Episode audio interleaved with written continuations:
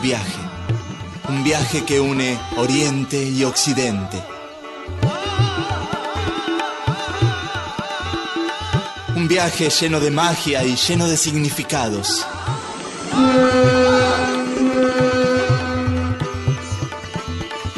Esto es Oriente Express.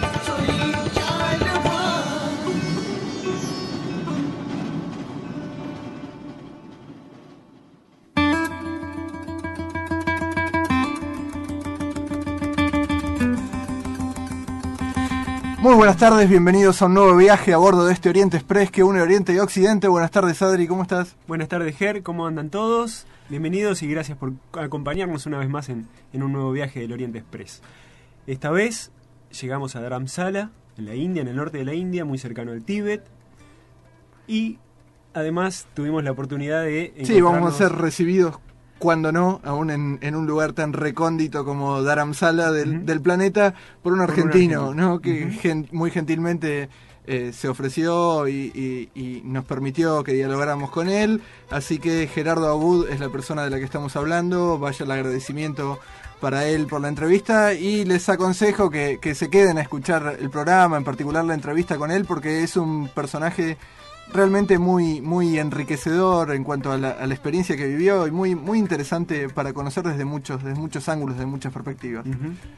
También aprovechamos para recordarles que a partir de hoy se celebra el mes de Ramadán, un mes sagrado para millones de, de musulmanes a, a lo largo de todo el mundo, así que también tendremos algún alguna algún apartado para hablar de este de esta de esta fecha tan particular. ¿Estamos listos, Adri? Estamos Entonces, todos listos, parece. con destino al- a la ciudad de Dharamsala. A ver, veo gente ahí atrás del, cordón- del control con, con Manuel. ¿Listo para partir, muchachos? ¡Partimos!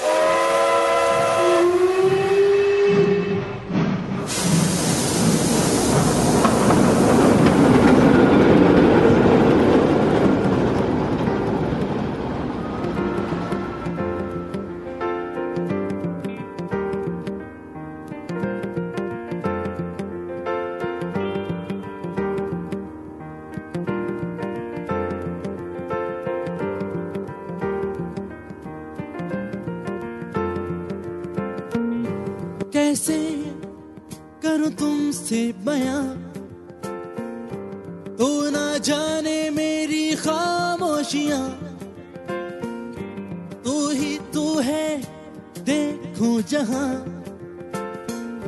मेरी राहों का तू आसमां तेरी बातें हैं दुआ।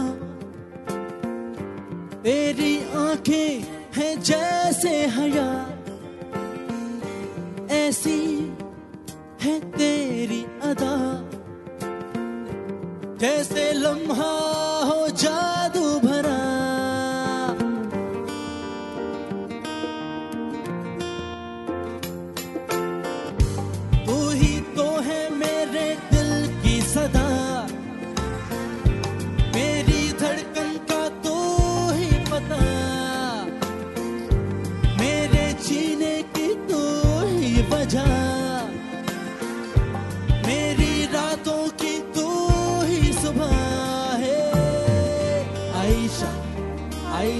कुछ तो बता आयशा आयशा, दूर न जा। आयशा आयशा, मैं हूँ तेरा। ओ, आयशा आयशा, कह दो ना। मेरे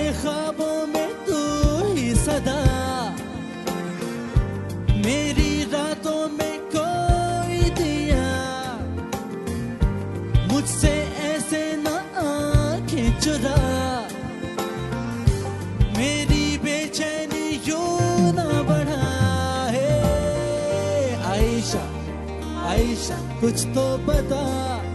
हे आयशा आयशा, दूर न जा। है यही मुझे तुझसे कहना।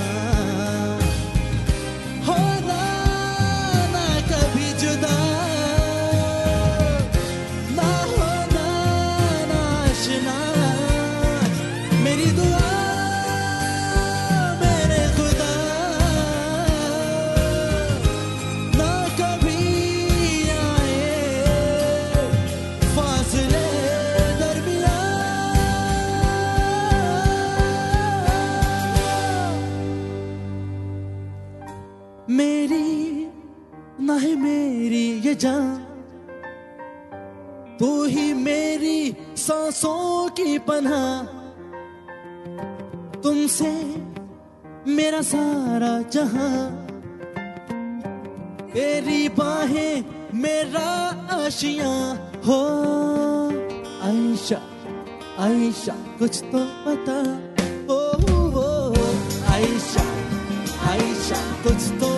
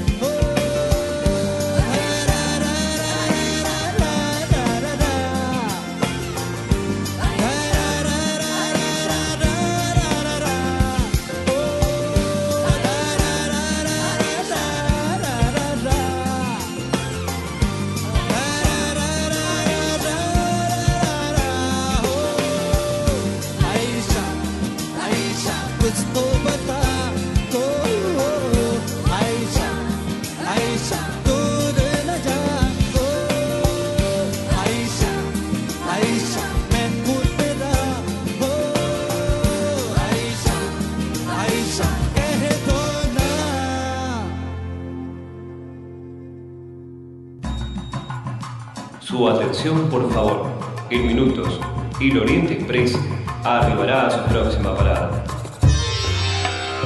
Próxima estación, Dharamsala, estado de Uttar Pradesh, India.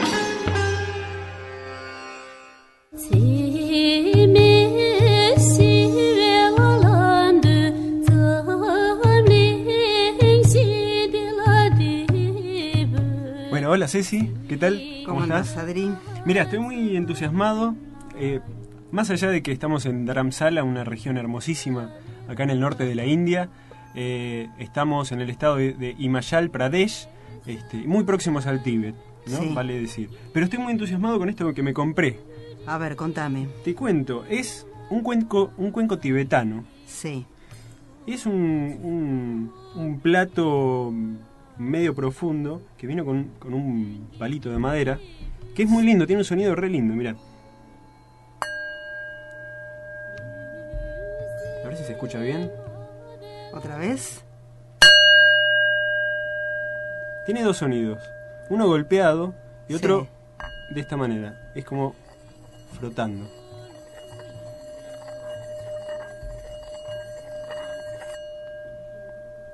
Una vibración.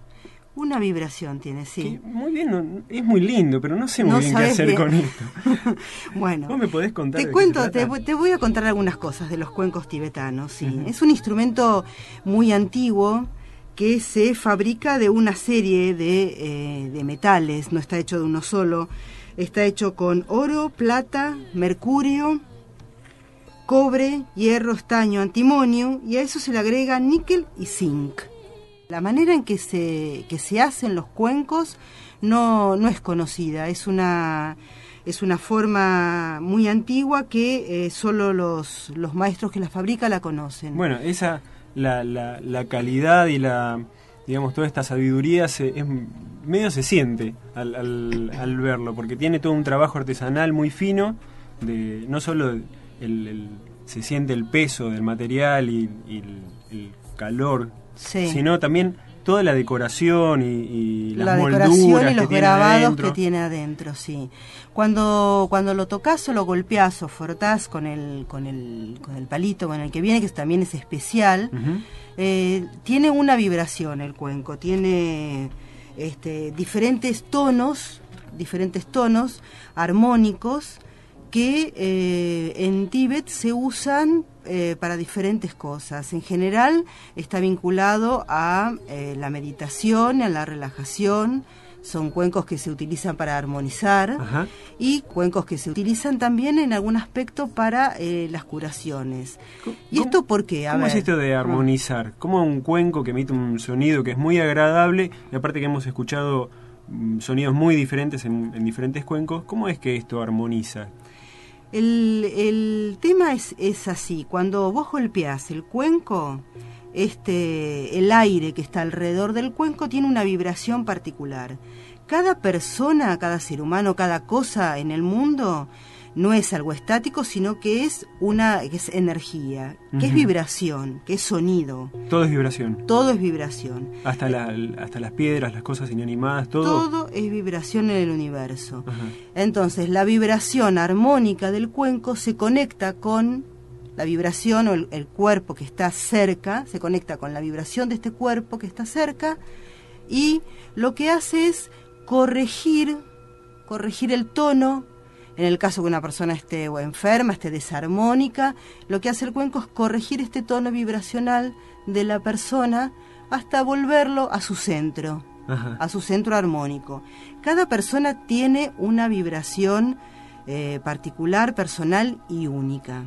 Por eso la manera en que los cuencos re- repercuten en las personas es diferente. O sea, no es que me compro un cuenco y. No. Y, eh, Y te hace tanto este bien a vos como bien a mí. No, Puede ser. Puede actuar de manera diferente, Diferente. para cada persona. Y además cada cuenco tiene eh, una nota distinta, no es que todos los cuencos son iguales. Entonces eh, depende de las personas que el cuenco te, eh, te puede armonizar o no. Ahora me acuerdo de haber visto una figura de, de la onda, de la vibración, ¿viste? Cuando, cuando se ve la, la señal de, de vibración de un sonido en un, en un programa de audio, por ejemplo, Sí. que se ven muchos picos y muchas irregularidades, Sí. la forma de la vibración del cuenco es totalmente armónica. Eh, Sí. O sea, es totalmente eh, redonda y perfecta. Sí, sí, porque eh, la nota es así, es, es, es totalmente armónica, es perfecta. Hemos escuchado el sonido de estos cuencos en, en muchos monasterios, en muchos lugares. ¿Cómo es que se lo usa, vos dijiste, para la meditación? Claro, los, los, en Tíbet el- el- los cuencos se usan básicamente para la meditación. Son un instrumento, ¿no? una herramienta. Convengamos que eh, es una ayuda para llegar a un estado meditativo. ¿Qué es lo que hace? Igual que los mantras, eh, lo, que, lo que persigue el- el- los, los cuencos tibetanos es que la mente descanse, se relaje, abandone los pensamientos eh, mundanos, caóticos, eh, entre en una frecuencia armónica y entonces ahí sí pueda eh, concentrarse, puede dirigir la mente a un estado contemplativo. O sea que... Esa es la finalidad que los cuencos tienen. Sí. sí. La misma idea de, la- de las vibraciones en lo físico también está en, en- en una cuestión de la, de la armonía mental y de, de- la meditación. Es un reflejo, tanto la mente es un reflejo del cuerpo y el cuerpo es un reflejo de la mente, es una unidad. Entonces, todo lo desarmónico en, en los cuerpos más sutiles, en el cuerpo mental, se ve reflejado en el cuerpo físico. Eh, lo, lo primero es tratar de armonizar la mente, llevarlo a este lugar, a un lugar de armonía, a un estado contemplativo, a un estado meditativo. ¿Qué, qué sería la meditación? ¿Qué sería ese estado de meditación? Eh, la meditación en realidad es, es algo bastante más sencillo de lo que en general por ahí nosotros tenemos como, co- como, como idea. La, la meditación es enfocar, enfocar la mente en un objeto, enfocarla en un objeto. Eso es la, la meditación. No, no tiene que ver con la posición. No tiene que ver con la posición postura, con un- externa del cuerpo. No, para meditar no es necesario sentarse eh, en ningún lugar en particular.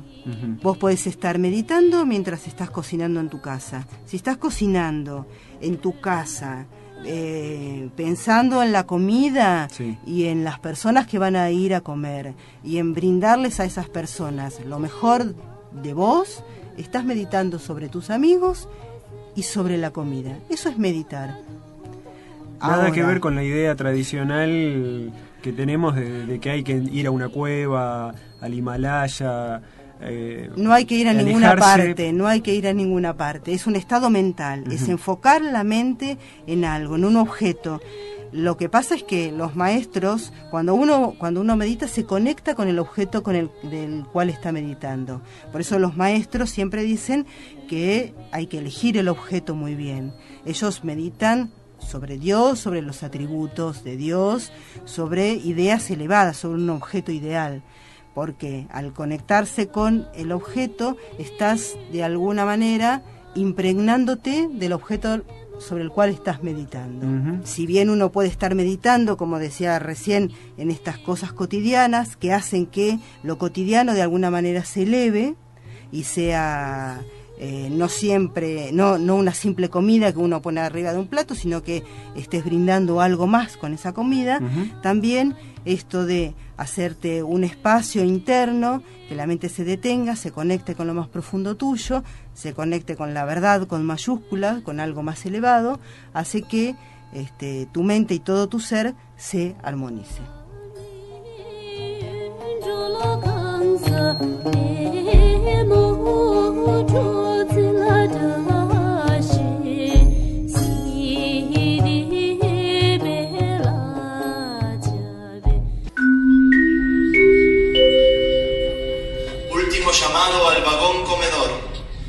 Recetas más exquisitas del Oriente ya están servidas.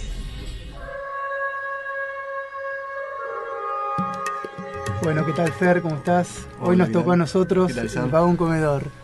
Bueno, resulta que estuvimos acá en, en Dramsala y, y bueno, si bien geográficamente no estamos eh, en el Tíbet, esta- estamos en la India, la cultura que, que se respira en este, en este lugar es la cultura del Tíbet. Y tuvimos la oportunidad de, de, bueno, de sentarnos en, eh, a la mesa con, con una familia, con una familia eh, de origen tibetano que nos, nos sirvió unos Sí, como una especie de buñuelitas a la vista, ¿no? pelotitas, sí. una el tamaño de unas pelotitas de de ping-pong. ping-pong, sí. Bueno, nos ¿Quedaste sentamos. satisfecho? Yo comí, la verdad que bastante, bastante llenador así, pero bueno, cuando fui a agarrar otra, me dijeron, está bien. ¿Sabes lo que sucede? Que es muy nutritivo, tiene mucha energía esa comida. Cuando estuve averiguando me contaron que es la comida nacional del Tíbet. Se llama Zampa, El Zampa. el Zampa. También se lo conoce como Zamba. Zampa o Zamba. Es una comida muy nutritiva, tenemos que pensar que estamos eh, a los pies del Himalaya, clima frío, es muy energizante. Eh, estaba relacionado, por lo que me pudieron contar los campesinos de ahí, estaba relacionado antiguamente con ofrendas, se tiraban como, eh, como pellizcos a los dioses animistas. Luego la tradición fue haciendo que esta comida estuviera relacionada con festejos como fines de año, con Ajá. casamientos, con funerales. Feri, contanos un poco, yo mientras Sí. sigo buscando a, a- a nuestro entrevistado de hoy, Sí. a Gerardo, y los veo comer eso, por ahora la verdad que no, no, no me animo, Pasás. pero ¿cómo puede ser que algo tan chiquito, lo que no me, lo que no entiendo muy bien de lo que han dicho, cómo puede ser que algo tan chiquito digan que, que- que llena tanto? ¿Qué, qué, qué es lo que tiene? ¿De qué está hecho? ¿Qué, Bueno. o qué saben? ¿Qué pueden averiguar? Eh, está hecho precisamente con, con- con- con ingredientes muy nutritivos por, por la necesidad princi- principalmente de que tenían de, de conservarlo mucho tiempo, de, de que, de que se pudiese transportar, de, que, de que fuese fácil de transportar y de almacenar.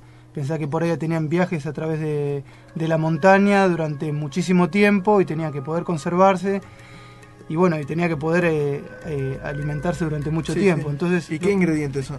los ingredientes son nueve, según me contaron. Sí, sí, nos contaron que tenía soya, Soja, sí, tiene garbanzos, tiene frijoles rojos también. se Eh, amalgama con miel. Sí, todo se todo, todos los ingredientes, bueno, son nueve, maíz seco, creo, eh, maní natural, lentejas, todo, todas legumbres, todo con un alto valor energético, digamos. Claro. Todas las legumbres se, se secan, se tuestan, se rayan, se, se muelen, digamos, se hacen como harina y se funden todos con la miel y se hacen estas bolitas que luego se secan a la sombra. Y tiene una particularidad, Imagínate que una particularidad muy importante, te cuento, que puede durar hasta 7 años. O sea, Siete años en el Tíbet. Sí, y fuera del Tíbet también. puede durar 7 años. Puede durar Eh, 7 años que la podés conservar. exactamente. Una vez que ya está hecha, la podés guardar 7 años. 7 años, libres de humedad, libre de hongos. Sí. O sea que es, eh, es muy práctico para, para almacenarlo. Sí, igual veo que ustedes han optado por otra cosa, ¿no? No, no, no, no lo guardaron ni 10 minutos, de hecho, y, ya- y llevan, y llevan por el Mirá, segundo. Yo estuve tentado, pero no se quería ir podía. por el segundo. Era- es muy energética. Vos pensás que suplanta a las tres comidas diarias. Si alguien tuviera que internarse en la montaña o hacer un viaje largo, Claro. simplemente comiendo un- una zampa, una bolita de zampa a la mañana, una al mediodía, a la noche, con tres bolitas. estaría cubriendo todos los requerimientos Claro, nutritivos. sí, Y de hecho, si alguien se tiene que internar en la montaña, como vos decís, ocupa muy poco muy poco espacio, digamos, está bueno, hasta se pueden El guardar, transporte. digamos, tiene un montón de, de- de ventajas que, que hacen que sea compatible con el tipo de vida que, que una persona puede llegar a desarrollar en un, en un lugar como este. Aparte ¿no? te cuento, Ger, yo me quedé, me quedé tentado y, y bueno, voy a comprar Zampa y a la vuelta llevo para, para que la gente Sí, como alfajores de ¿Sabés?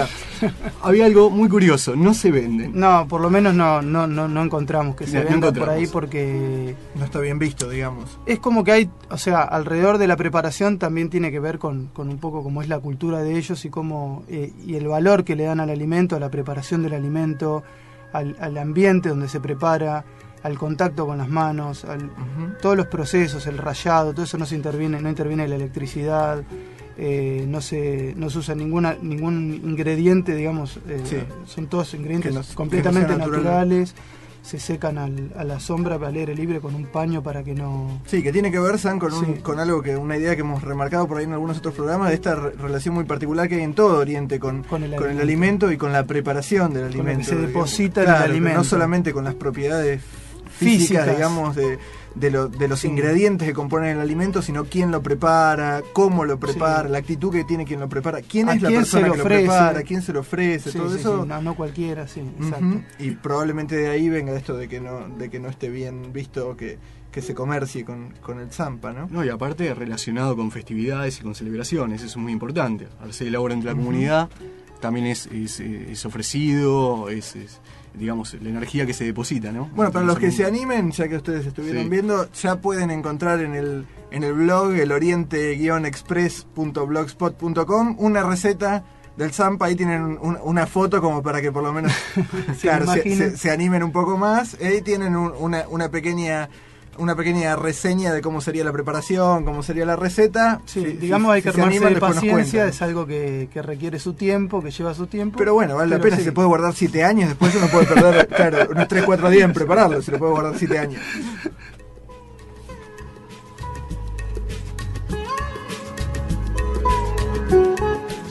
¿A qué lugar de Oriente te gustaría ir? Me gustaría Nepal, medio por, por la, esa tradición que tiene religiosa, la religiosidad y la geografía, que debe ser muy llamativa.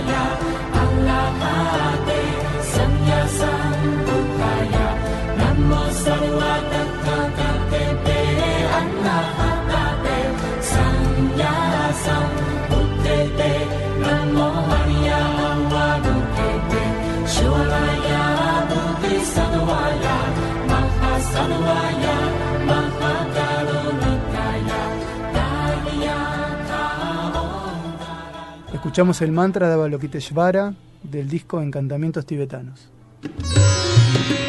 Cambia de hemisferio. Oriente Express.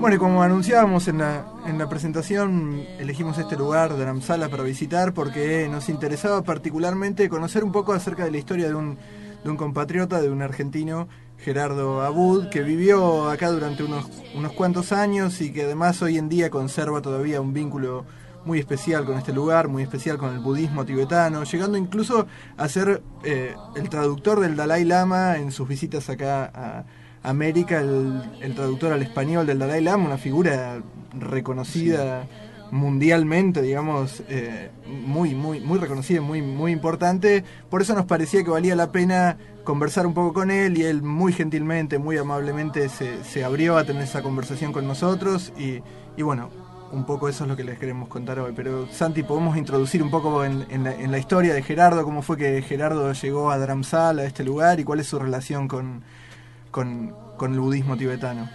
Bueno, nosotros tuvimos la oportunidad antes de, de encontrarnos con él, de, bueno, de charlar con él, de, de leer unas notas que le hicieron donde nos llamó la atención un particular viaje que él emprendió en los años 70 y, y bueno, que em- em- empezó cuando él se recibió de ingeniero y viajó a los Estados Unidos, era la época del Flower Power, ahí es como que fue a- en una cierta búsqueda que él mismo no supo, digamos, qué, qué nombre ponerle en ese momento. Y, y de ahí, tras un tiempo de estar ahí y de no, y de no encontrar o de no hallarse, viajó a Europa, donde escuchó la India. Le sugirieron de viajar a la India. Sí, y lo hizo de una manera bastante bastante particular ese viaje a la India. Él tomó esa recomendación, creo Sí. que estando en Inglaterra, Eh, según nos tomando en Inglaterra, y- viajó, a, viajó a Alemania, se compró un coche por 400 dólares, un coche viejo, usado, Ujú. un Volkswagen Escarabajo, y empezó su viaje a través del, del Magreb. Bajó- viaje en auto, todo el viaje en auto. Más de 14.000 kilómetros. Bajó eh, por España, cruzó al, al continente africano, fue todo por el norte de África, atravesando todos los países del norte de África, Egipto, pasó al Medio Oriente, subió hasta Turquía, pasó a Afganistán, Irán, Pakistán sí, y sí. llegó a la India. Tremendo viaje se hizo. Bueno, podemos em- escuchar entonces un poco de cómo empieza el, el viaje de este Gerardo Abud recién recibido de, de ingeniero en la década de los 70. Claro, ¿Cuáles fueron sus motivaciones? qué Con fue lo que 25 pasó? años, Con tenía 25 25 años años en ese recién. momento. Sí.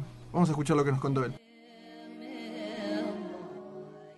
yo tenía idea de viajar más, no era llegar a Estados Unidos e instalarme in- inmediatamente, Eh, o sea que no tenía una idea de búsqueda, excepto que había empezado a leer un texto de Uspensky que se llama Fragmentos de una enseñanza desconocida, que se basan en las enseñanzas de Gurdjieff, y eso me hizo ver, viste, que bueno, que había algo interno que yo no, no había conocido, que no- de la cual no, no había tenido idea en absoluto en toda mi educación, y que por ahí valía la pena entonces dedicarme más a investigar eso y empezar a, además a entender por qué me sentía tan vacío, porque justamente eso me daba la impresión de que no descubrir eso se- era casi lo más importante que tenía eh, para hacer. ¿no? Entonces, eh, en realidad yo cuando llegué a la India no tenía la menor idea de ninguna de las tradiciones espirituales de allá, ni hinduismo ni budismo, para mí era una mezcla total. Llegué con una especie de pañuelo blanco, ¿viste? sin ningún tipo de preconcepto, que creo que fue bastante bueno también. Es decir, yo creo que no es una cosa tan extraña, ¿viste? Para alguien sentir, yo creo que mucha gente lo siente, ese sentir que las cosas en realidad son huecas, que no eh, le, le- le designamos tanta expectativa a todas las cosas. Empezamos por las cosas del mundo material y en general nuestra cultura está muy orientada a eso, que vamos a encontrar la felicidad si adecuamos un montón de cosas que están en el exterior, ¿no? Y yo, digamos que en realidad no era que era un fracasado, porque tenía éxito también en mi trabajo. Yo cuando trabajaba en Ford, viste, tenía buenos, este, ¿cómo se llama?, reports. Y también en mi familia, digamos, no es que tenía alguna causa específica que me hiciera sentir medio como vacío o lo que fuera, pero igual me sentía como que las cosas estaban incompletas, ¿no? todo el mundo que entra al budismo de una manera genuina entra por esa, ese sentimiento de insatisfacción que se va extendiendo, a, a cuando ya lo, lo sentiste, se va extendiendo a tantas otras cosas, ¿no? Y que proviene porque en realidad eh, no estamos descubriendo lo que realmente somos, que es el objetivo principal del budismo, ¿no? O sea que después eh, como que las cosas cierran y no te hacen sentir un tipo que está medio psicótico, ¿viste?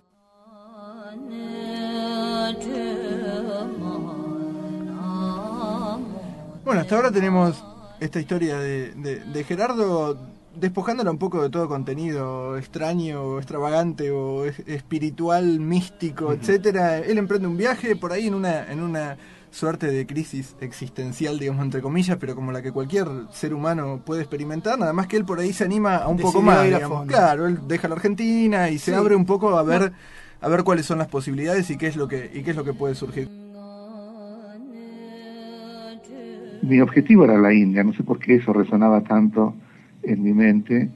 Y ahí llegué y bueno, tardé por ahí dos, tres meses en auto, pero eh, para encontrar algo tenés que darle un poquito de tiempo también, ¿no? En realidad yo creo que tenía muchísima fu- fuerza interna, ¿viste? De, nosotros en el budismo le llamamos como conexiones kármicas, ¿viste? Que me empujaron a ir rápidamente allá, ¿no?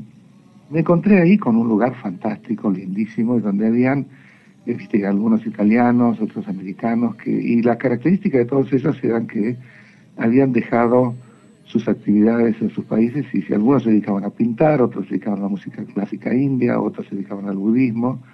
Entonces empecé a preguntar, bueno, ¿por qué no yo? ¿Viste? ¿por qué no dejo mi ingeniería y me quedo acá y le doy más tiempo? ¿Viste? Todo era, desde el punto de vista del paisaje, era extraordinario, pero también tenía eh, algo que acá no existía, que era la tradición esta de, de ir y cada tanto encontrarme con un maestro que me daba instrucciones de meditación y empezar de a poco en eso, ¿viste? El lugar en sí era muy conducente para la práctica y para todo esto porque no había otra cosa que hacer. Igual te digo que siempre la mente está mal, está, está tan mal acostumbrada que siempre va a encontrar algo para estar preocupada y ansiosa, ¿viste? Pero, pero mucho menos cuando no tenés cosas que hacer, ¿no? ¿Cómo sigue la historia, Fer? Durante la conversación le preguntábamos, me llamaba la atención que siendo ingeniero, o sea, qué cosas, por la formación académica que tenía, qué cosas le habían eh, costado cuando llegó a la India, ¿no? En ese momento. Y qué cosas le costaban cuando él hacía viajes esporádicos cada tres años que volvía a Argentina. O sea, qué, qué, qué impacto había con eso. Y qué cosas le costó en, en concreto del budismo en sí, al estar eh, en contacto con su maestro, con la gente, lugares nuevos.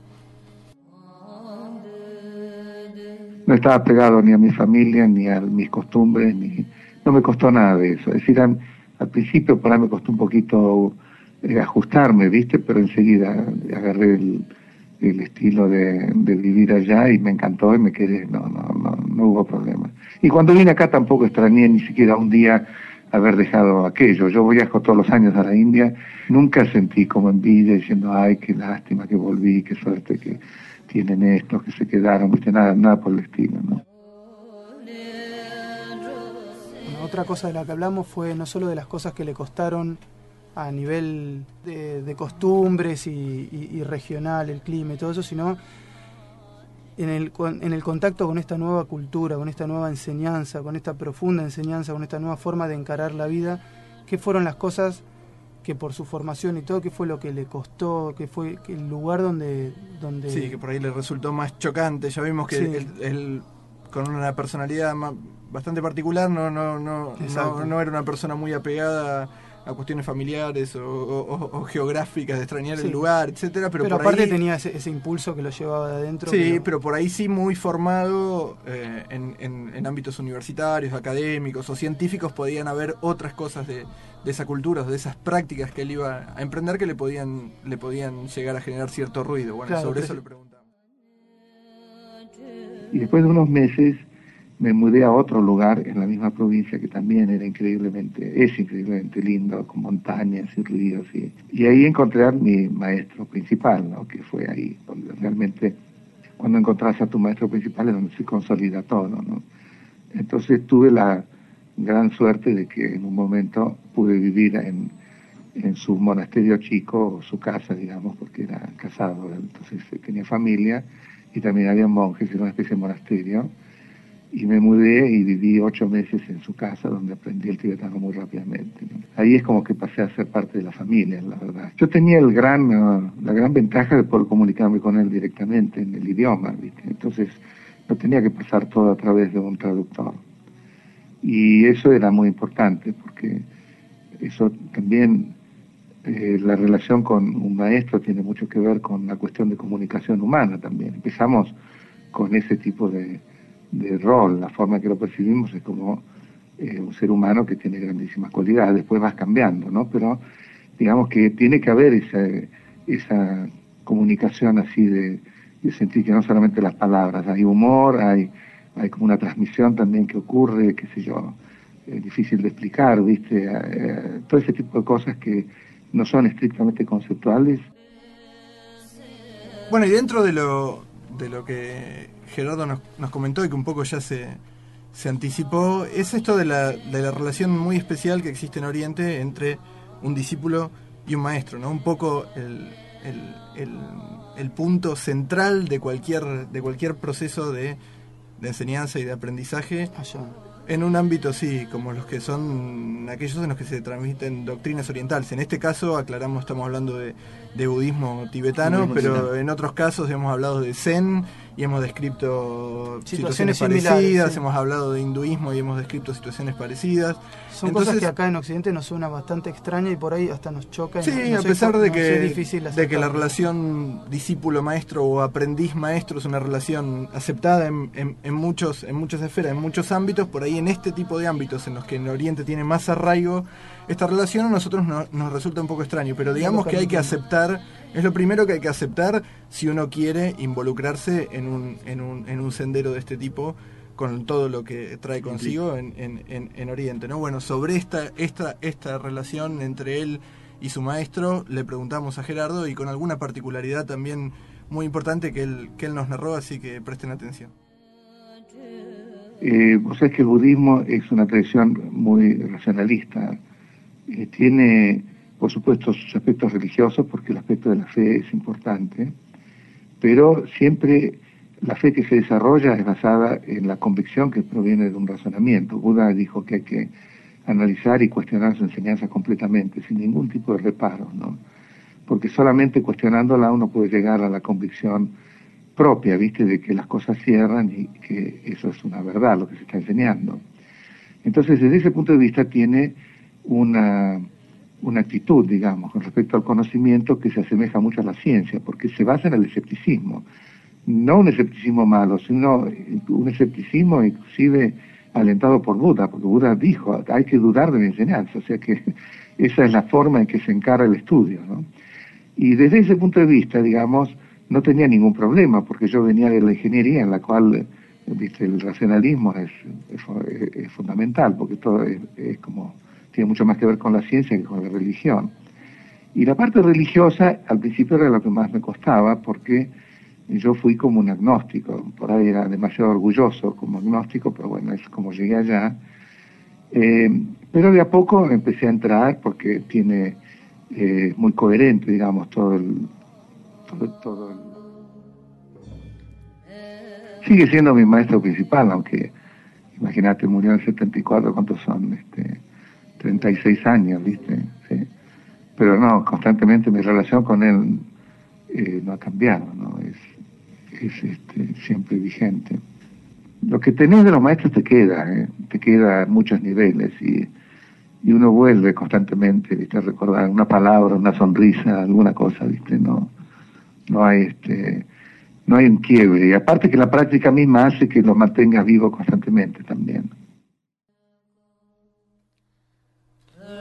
Quedo con, con una cosa que, que decía Gerardo recién y que me parece que sirve mucho para ilustrar esto que hablábamos de la relación, de la importancia de la re- relación en Oriente entre discípulo y maestro. Él, él habla de haber permanecido muchos años en, en este lugar, en Dharamsala, y, 14 que, y años. que su maestro principal vivió, digamos, un año y medio, compartió un año y medio solamente con él, y que a pesar de eso, él sigue siendo su maestro principal.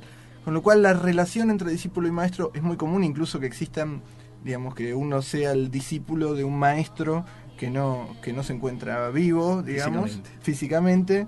y que ese, y que ese vínculo, no obstante, se, se mantenga, crezca, atemporal. Se, se modifique y uno se pueda seguir nutriendo de cosas de las oportunidades en las que conversó con él o pudo compartir con, con él, como es en el caso de Gerardo, o de, o, o de otra manera, ¿no? Una cosa más que, que, que no mm, estaría bueno que dejáramos pasar, me parece a mí, es algo que yo rescato de, de, de la forma de, de- en que nos atendió Gerardo, la manera en que conversó con nosotros. Me parece que es un muy buen ejemplo, sobre todo en el caso del budismo, no digo ejemplo cargado de Sí, ninguna sí, cuestión sí. de, de, de, de- de- De de- moralidad. algo- sí, Moralidad. sí, no, no, ni algo que haya que ponderar, sino que es, es un muy buen exponente, si quieren pongámoslo en esos términos, de, de lo que entraña el budismo, digamos, no hay una, en él en ningún momento hubo una actitud afectada, digamos, ni, ni, ni, ni, ni, ni melosa de ningún tipo, que uno cuando piensa por ahí eh, desde acá en, en cómo son las personas que toman un, al- algún, camino. tipo, algún Mm. tipo de senderos de, de esta, de esta Sí, naturaleza, de esta un clase, de claro, puede sí. pensar un tipo muy raro, muy alejado de la realidad, totalmente pirado o, con los ojos cerrados o meditando en místico, claro, no piensa en un, en un ingeniero que le iba bien en su profesión, digamos, un, un tipo que simplemente se hacía las mismas preguntas que, que cualquier ser humano se puede hacer y que eligió intentar contestarlas Sí. desde otro desde otro lugar, pero que no se cree por eso, ni, ni, ni más que cualquiera, ni menos que cualquiera, ni, ni niega, la, la- ni suprime su capacidad crítica como él, como él bien lo explicó. Digamos, me parece que es un buen ejemplo de este acercamiento que nosotros a veces queremos traer a colación entre Oriente y Occidente y cómo cosas, el espíritu crítico, cosas que son propias de la actitud occidental o- o- y, y hasta de la ciencia, son compatibles. Y no, no es que uno al hablar de Oriente o al interesarse por este tipo de doctrinas tenga que renunci- renunciar a la, a la racionalidad Al o a mundo, cosas a lo cotidiano, No, a la vida cotidiana. No. sino que se puede, como hemos dicho en otros programas y también que es una máxima sufi, estar en el mundo sin ser del mundo.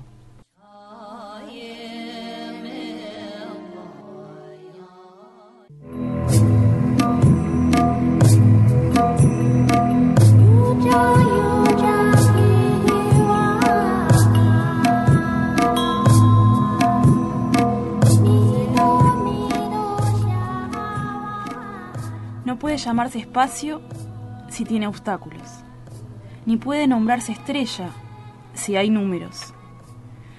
No podrá decirse, eso es una montaña, si eso se mueve y tiembla, ni podrá llamarse océano, algo que crece y se encoge.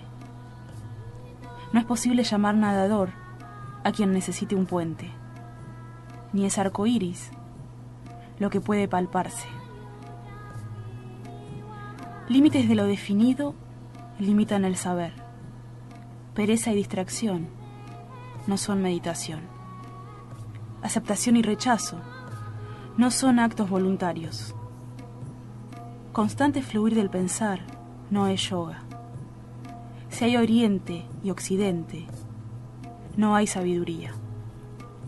Si nace y muere, no es Buda. La esfera de la conciencia no tiene exterior ni interior. Sin brillo, sin oscuridad, es la esfera interior.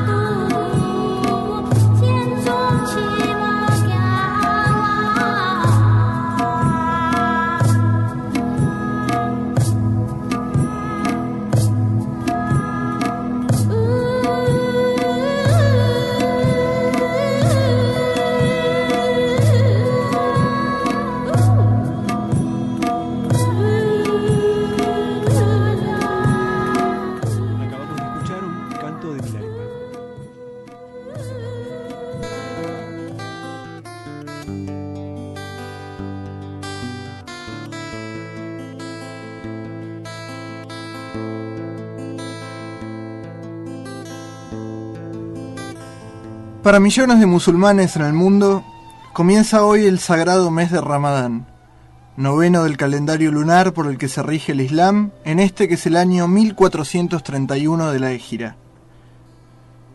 El mes de Ramadán es generalmente conocido, pues durante él todo musulmán debe ayunar cada día desde la salida del sol hasta su puesta, debiendo además dedicar una parte del tiempo a la oración y la lectura del Corán. Pero el mes de Ramadán contiene además un tesoro muy preciado para todo musulmán. Entre sus noches se esconde Lailat ul Qadar, la noche de poder, la noche en que tuvo su comienzo la revelación del Sagrado Corán, la noche en que el arcángel Gabriel se presentó ante el profeta Muhammad en una cueva y le dijo, lee. El profeta que no sabía leer se resistió hasta que el ángel le ordenó, lee en el nombre de tu Señor que ha creado al hombre de un coágulo. Lee, que tu Señor es el más generoso. Y el profeta leyó el mensaje que Alá tenía para los hombres. Como decía antes, la ubicación exacta de la noche de poder es un secreto. Por eso el recuerdo de Alá debe observarse durante todo el mes de Ramadán. No obstante, en un hadiz, el profeta exhorta a los creyentes a que busquen la noche de poder en el último tercio del mes de Ramadán, y más precisamente en una de las noches impares de esos últimos diez días. El profeta ha dicho que recordar el nombre de Dios en esa noche es mejor que hacerlo durante mil meses, y que las bendiciones y el conocimiento que en ellas se encierran no puede ser siquiera imaginado por los hombres.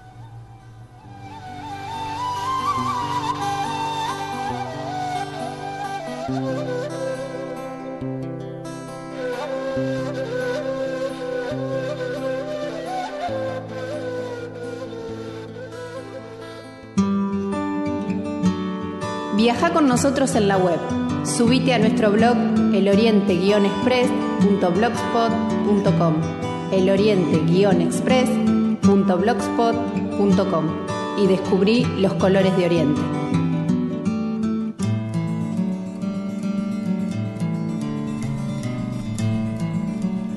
Bueno, Adri, termina el viaje de hoy. Les dejamos la invitación para que nos vuelvan a escuchar el lunes a las 21, que es el día y el horario en el que se repite el programa, obviamente También- para que sigan viajando a través del blog. También eh, la invitación a que algunos se animen a preparar el champa y nos convide. Claro, tienen la receta en Sí. el blog. Y si no nos convidan, aunque sea nos pueden contar después. ¿Qué En la tal? semana nos pueden mandar un mail y contarnos si funcionó, si no funcionó, si piensan guardar los Las opiniones años. están divididas. Dicen que es rico y dicen que no tiene muy buen aspecto. Así que vamos Sí, la foto da para pensar más los segundos, te diría. Pero bueno, fíjense, entren al blog y, y- y- y nos cuentan. Y a todos los invitamos para el próximo miércoles en el horario de las 17 a hacer un nuevo viaje a bordo de este Oriente Express, que un Oriente y Occidente. Muchas gracias. Adiós.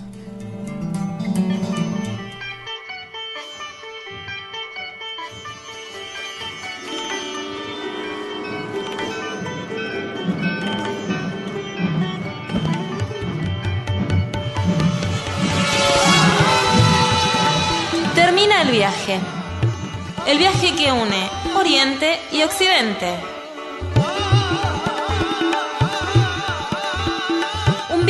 Lleno de magia y lleno de significados.